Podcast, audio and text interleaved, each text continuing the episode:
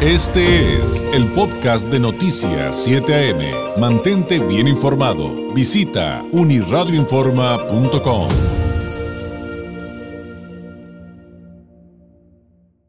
Agradezco enormemente que nos tome la llamada el director del Instituto para el Desarrollo Inmobiliario y de la Vivienda de Baja California, el INDIVIBC, Saúl Osnaya López. Director, muy buenos días. Mi estimado David, muy buenos días, hombre, aquí reportándonos, saludando a todo tu auditorio y listos y prestos para contestar y, ahora sí que compartir con tu auditorio, pues eh, parte de lo que estamos haciendo en el INDIVI y las cosas que tenemos para ellos. Oye, es que hay temas bien interesantes, e incluso personas, incluso personas que nos dicen, oye, este, tengo un problema con mi título de propiedad, ¿cómo puedo regularizarlo? Y que, se puede con el INDIVI, no se puede, que se puede ahí, que no se puede. Pero antes de ello, a ver, eh, aclaran porque hay un tema bien controversial que, se manejó hace, hace, algunos días eh, respecto a un problema con las oficinas del INDIVI en Tijuana y que andaban desalojando a los empleados. Y pues ya sabes, ¿no? Pues finalmente también la cura en redes y eso que son los del INDIVI, ¿no? Pero, pero bueno, finalmente acláranos, ¿qué fue lo, qué, qué, qué fue lo que pasó con, con ese predio o con esa propiedad? Fíjate, es, importante también, gracias ahí por la, por la pregunta, mi querido David, comentarles que en sí no hay un asunto, eh, al menos en ese asunto legal, un problema que tenga el INDIVI como tal con ningún abogado particular en ese, en, ese predio. Eh, lo que pasó es que hay un asunto, al igual que ese asunto, hay muchos otros más que en su momento se tenían por parte de diferentes personas con la llamada Produza, que era la promotora del desarrollo urbano de Tijuana, de los años eh, 90, de los 80. Y en esa parte es importante clarificar que el problema era un problema o, es un problema que tiene la Produza, que es la promotora del desarrollo humano de Tijuana, no así el Indivi. efectivamente, el, la Produza fue entrado en un proceso de extinción en el 2007. Sin embargo, varios de los asuntos legales que quedaron pendientes, este era uno de ellos. Obviamente no nunca hubo, no se llevó a cabo un desalojo, la verdad es que se me da un poco aparatoso todo el operativo que, que, realizaron ahí los abogados, pero eran cargadores que llevaba el propio abogado, no, nosotros seguimos dando y brindando servicios de manera natural, sin ningún problema, pero obviamente siempre como cualquier diligencia judicial la atendimos y ya entramos en diálogo con los abogados, porque este asunto, mi David, pues la, la administración pasada, pues honestamente no nos los dejó en los asuntos por despachar o por atender y nos dimos cuenta, pues ya que llegó la diligencia. Sí, claro, y, es bien interesante porque, pues, ya sabrás, digo, porque esto fue finales de, fue finales, si no me equivoco, finales de enero, principios de, febrero, director, y pues ya sabrás, y ya, y ya sabrás todo lo que se, se, dijo en redes sociales, donde hay, digo, evidentemente eh, también mucha desinformación o, bueno, opiniones también al respecto, pero a ver, acabas de decir algo clave y que es bien importante. Este asunto de que de repente recibas una dependencia tan importante como el INDIVI, con tantos retos, y ahorita hablamos de ellos, pero que de repente, este, pues hay juicios que no fueron informados, si te lo, si te lo estoy entendiendo correctamente, hay juicios que no fueron informados eh, debidamente durante el proceso de entrega-recepción y que heredaban de la administración pasada. Efectivamente, mi querido David. Hay, así como este, tenemos detectados otros cuatro más eh, que no fueron informados en su momento al instituto, eh, o más bien a su director general, porque por ejemplo en mi caso cuando llegas al INDIVI también eres el, el director de la Produza eh, y el director de Fideicomiso San Antonio del Mar 243. Entonces, como estaban o son el Fideicomiso y la Produza, dependencias que desde el 2007 el Congreso ordenó su extinción y su liquidación, pero por la naturaleza económica de pronto de tantos problemas que tiene se ha vuelto algo un poco lento, nosotros ya nos pusimos manos a la obra para poder darle vida a esa extinción y a esa liquidación. Pero como bien lo comentas, pues finalmente Aquí nosotros vamos despachando todo. Obviamente uno se deja llevar por toda la entrega-recepción, te vas dando cuenta de muchas cosas, de pronto que no te entregaron la entrega-recepción y nosotros por, por una normativa tenemos que informar al, al órgano interno de control respecto de estos procesos que nosotros vamos encontrando, que nos van siendo notificados, porque a veces también son asuntos que datan, por ejemplo, fíjate, del 2004, del 2007, del 2009, asuntos del 2003 incluso, que son asuntos muy viejos, pero que de manera irresponsable, anteriores directores no informaron directamente a, sus, a sus sucesores de que efectivamente eran asuntos por atender por la naturaleza económica, porque al final, mira, mira, acuérdate que es importante que es el patrimonio de los baja californianos. El INDIVI no es, no es mío, no es de la gobernadora, y, es, y algo que nos pidió la gobernadora fue precisamente eso. La gobernadora María del Pidal nos dijo, hay que revisar conforme va llegando todo, nos damos cuenta, pero también hay, no solamente hay que recaudar, hay que mejorar los servicios, también hay que ir resolviendo los problemas que vienen arrastrándose de antaño, ¿no? Entonces, obviamente sí, señalando en su momento lo que se tenga que señalar ante la autoridad de, la de, honestidad y, el órgano interno de control, pero también no rehuirle a los problemas, sino tratar de buscar la solución de ellos. Oye, ¿y, cuántos casos de estos han tenido hasta el momento? Digo, de estos que, que no les informaron y no sé si hay alguna manera de, de, calcular las afectaciones que se pudieran generar, porque digo, al final estamos hablando de, de casos que implican muchos miles o tal vez millones de pesos. Claro, así es. Fíjate, no, ya tenemos más o menos la, medido todo el, problema.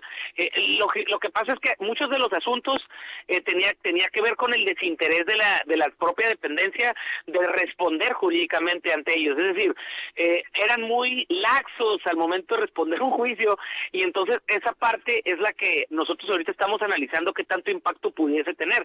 Como son asuntos que se dan sobre la producción, sobre instituciones ya técnicamente casi en extinción, no, no tienen tanto riesgo, pero sí es importante precisar que al final de cuentas eh, hay formas de ponerte de acuerdo con quien te demanda eh, para poder finiquitar el asunto. Nosotros nos hemos dado la tarea de diagnosticar ese, ese, ese problema. Ahorita tenemos un problema de cerca de 60 millones de pesos muy parecidos, de asuntos, entre asuntos parecidos a este. Eh, la mayoría son con la Produza, que es la promotora del desarrollo urbano de Tijuana. Te digo, insisto, que está en un proceso de extinción desde el 2007, más que del INDIVI, porque el INDIVI eh, como tal no tiene tantos problemas porque ha sido una dependencia más viva durante estos años. El único empleado, de, por ejemplo, de la Produza soy yo, su servidor. Obviamente no percibo pues nada por eso, es un tema honorario, pero sí nos encargamos de las tareas. Ya lo tenemos diagnosticado, efectivamente, como dices tú, pero, insisto, ya damos, hemos dado parte al, al, órgano eh, auditor de control interno, tanto el instituto como la Secretaría de Universidad. Oye, pues estaremos pendientes de cómo avanzan todos esos casos, pero eh, pues también tú lo acabas de decir, director, eh, la orden es resolver.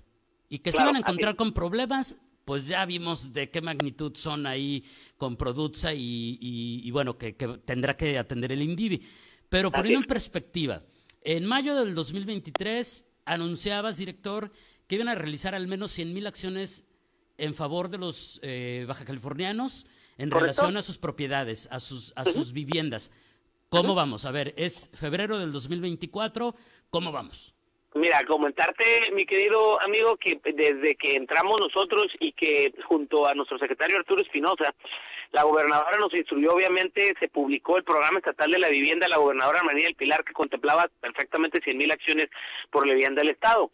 En los rubros o respecto a los rubros, por ejemplo, en el estado de vivienda recuperada, que está a cargo nuestra SIDUR en coordinación con nosotros para los procesos de escrituración, estamos hablando de que van alrededor de 8 mil ocho mil eh, eh, familias o ocho mil viviendas recuperadas que están en el proceso de, de, entrega para las familias, son ocho mil de estas, pero comentarte que en el rubro de lotes con servicios, al menos nosotros desde el INDIVI, hemos fomentado junto a la propiedad privada eh, eh también y junto a, a, algunos ejidos de este estado, la opción de lotes con servicios.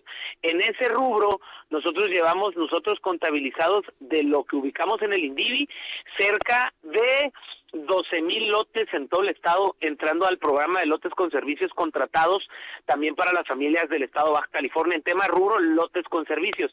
Pero también te quiero a lo mejor, no quiero sonar presuncioso, mi querido David, pero algo que nos tiene muy orgullosos a todo el equipo y, le hemos, nos ha pedido cuentas muy seguido la ciudadana gobernadora es cuántos lotes han entrado al programa de regularización de la gobernadora Manía del Pilar en durante de esta fecha que tú dices al día de hoy han ingresado cerca de 35 mil 35 mil lotes más de este estado al programa de regularización del instituto y obviamente la gobernadora María del Pilar, lo que nos da que llevamos más de 50 mil acciones en materia de regularización o vivienda en el estado en este trayecto de tiempo de mayo a la fecha. Entonces, si quiero decirte que vamos muy acelerados, falta mucho más porque obviamente el rezago según la CONAVI era más amplio, pero seguimos en, la misma tarea y acuérdate que la meta, como dicen por ahí, la meta era sexenal, o sea, del sexenio. Ahora, digo, vamos muy rápido precisamente por estas grandes alianzas que se están tejiendo con la sociedad eh, civil a través de la propiedad privada de dueños particulares de terrenos, también incluso de los ejidos del Estado de Baja California, eh, algunos de los ejidos del Estado de Baja California, y pues también la, los empresarios que le están metiendo en algunos casos eh, la cuestión de vivienda en coordinación con la SIDURT para producir vivienda a bajo costo para la gente y los ciudadanos de Baja California. Oye, ¿en qué municipio han encontrado mayores problemas? Porque este asunto de, pues los baja californianos que no cuentan con su título de propiedad o que no lo tienen correctamente, eh, me imagino que va a estar evidentemente en todas las ciudades, pero ¿dónde han encontrado la mayor eh, problemática? Mira, la mayor problemática de la tenencia de la tierra se encuentra en los municipios más jóvenes que es el, el, municipio de San Felipe, el municipio de San Quintín. La verdad es que son eh, municipios que, que tienen un reto muy grande en materia de regularización por la condición ejidal. ¿Qué quiere decir? El régimen ejidal es uno. La naturaleza en la tierra, por ejemplo, el 70% de la tierra de Baja California es de naturaleza ejidal y el 30% de naturaleza urbana. Eso quiere decir que el reto es muy grande porque los procesos de regularización, en el caso de los ejidos, son un poquito más complejos. No los podemos hacer nosotros si no es a petición expresa del ejido, cosa que ya tenemos, por ejemplo, diagnosticada en el, en el Estado. Sin embargo, por la naturaleza misma, la mayor cantidad de problemas se encuentran precisamente en estos municipios de los que te platico, San Quintín y San Felipe. Claro. Oye, director, eh, me queda minutito, minutito y medio. Eh, pues queda abierta la invitación para que regreses muy pronto, eh, porque me gustaría que nos fuéramos a las bases. ¿Qué hace el INDIVI? ¿Cómo puede ayudar a la ciudadanía con estas dudas que te planteaba al principio? ¿Cómo podemos verificar, por ejemplo, que un predio es apto para lo que yo quiero, eh, eh, que, que, para zona, por ejemplo, habitacional, qué sé yo pero no te puedo eh, despedir sin por lo menos sacar alguna pregunta del público, porque si no, ya sabes, también a mí me también a mí me cuelgan, ¿eh? Tú no te preocupes que le damos, tú nada más me vuelves a invitar y ahí estamos listos sí, pero a ver, para seguir ayudando. Respondemos por lo menos una pregunta del público. Adelante. Y, aquí tengo una que dice lo siguiente. Dice, hola, buenos días, aprovechando eh, que está el titular del Indivi, eh, les presento mi caso. Tengo pagado todo con Indivi, hasta el título de propiedad, y como mi marido murió, me mandaron a hacer el intestado, supongo, porque dice intentado, pero me imagino que debe ser intestado. ya está listo, mis hijos declinaron a mi favor para que el título saliera a mi nombre, pero no me entregan el título y quieren que haya un licenciado que según ellos está a cargo de mi colonia, lo más de la amistad, pero cobra muchísimo a todos los vecinos y dice, y se están quejando de eso y quieren que un particular haga lo que ellos deben de hacer. Eso es así como me lo plantean, director. ¿Qué le podemos decir a esta persona? Mira, eh, tenemos un convenio de regularización firmado con los que se consideran los dueños de Lomas de la Amistad. Comentarte que en este caso, que es una colonia que se encuentra en la colonia, en, la delegación Sánchez Taguada, comentarte que en esa colonia le solicitaron los dueños de la tierra, que no era el INDIVI, obviamente el INDIVI eh, tenía un mandato en su momento por parte de los dueños, un mandato que está en pausa, eh, provocado porque los dueños dijeron pues así lo instruyeron, buscaron que estuviera ese predio en pausa. Es importante que eh, estén muy alertas ahí en Lomas de la Amistad porque eh, estamos eh, emprendiendo algunas acciones legales de seguimiento a las familias que ya tenían todo pagado con nosotros. Ah, muy bien. Eh, ¿Por qué? Porque una cosa es que tú hayas detenido el proceso de regularización con nosotros y otra cosa es que no quieras firmar un título de propiedad que ya debidamente con un convenio vigente eh, ya te pagó la gente. Entonces, sí es importante precisar, hay casos muy concretos. ¿Qué le pediría a la señora?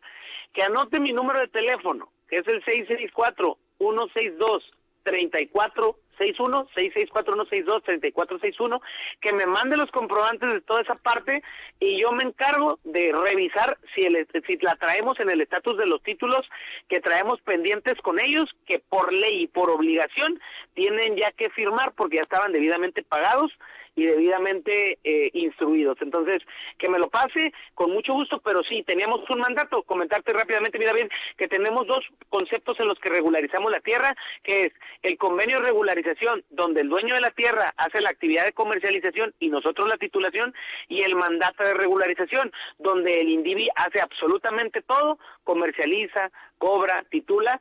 En este caso era un mandato, pero ellos mismos solicitaron la modificación de ese mandato o la cancelación, cosa que hasta este momento no hemos permitido, pero tienen detenidas algunas firmas. Por eso te comento que sea paciente, me mande su caso, yo lo reviso con muchísimo gusto y, y tratamos de darle salida. Perfecto, director, te agradezco mucho. Excelente martes, buenos días. A ti, mi querido David, buen día. Gracias, es Saúl Osnaya, director del Indivi Baja California. Este fue el podcast de Noticias 7am. Mantente bien informado. Visita unirradioinforma.com.